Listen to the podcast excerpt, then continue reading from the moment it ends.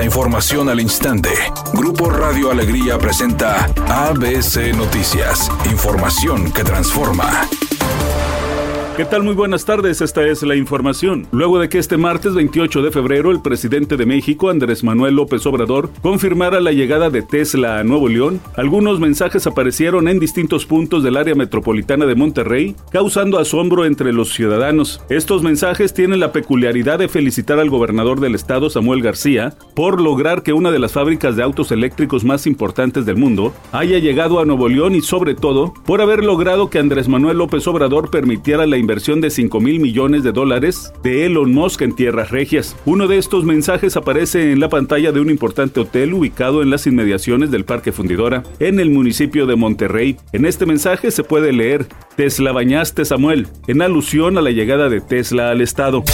El Senado de la República inició el análisis de una iniciativa de reforma al artículo 87 de la Ley Federal del Trabajo presentada por legisladores del Partido Verde a fin de aumentar de 15 a 30 días de salario el pago del aguinaldo. Actualmente el aguinaldo es una prestación laboral que obliga a los patrones dar a sus trabajadores el equivalente a 15 días de salario base antes del 20 de diciembre de cada año y, en caso de aprobarse la reforma, a partir de diciembre próximo, los trabajadores podrían recibir como pago de aguinaldo el equivalente a 30 días de su salario. En la exposición de motivos se asienta que con el aumento al pago del aguinaldo se recompensa al trabajador, se favorece al sector productivo y se reactiva el mercado interno.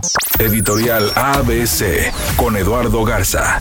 Los alcaldes metropolitanos están como yo en la secundaria, con un 7 de calificación hacía fiesta. Y así están los presidentes municipales con las calificaciones que les dio la agrupación Cómo Vamos Nuevo León. Con decirles que el mejor calificado fue César Garza de Apodaca con 77 puntos y ya lo anda presumiendo en redes sociales, en medios de comunicación. Dice que fue un honor, que gracias al pueblo, gracias al apoyo ciudadano y no sé qué tantas cosas más. Los baches, la seguridad, las obras.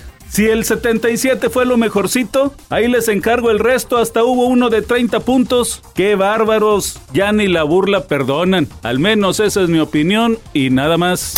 Irma Serrano, conocida como la tigresa, falleció inesperadamente de un paro cardíaco, sin mostrar afecciones previas o malestares de una persona de 87 años. Así lo explicó su sobrino Luis Felipe García en entrevista y quien se está encargando de las exequias de la actriz, política, empresaria y cantante que murió hoy por la madrugada. Descanse en paz.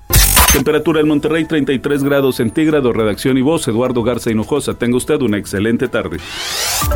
ABC Noticias. Información que transforma.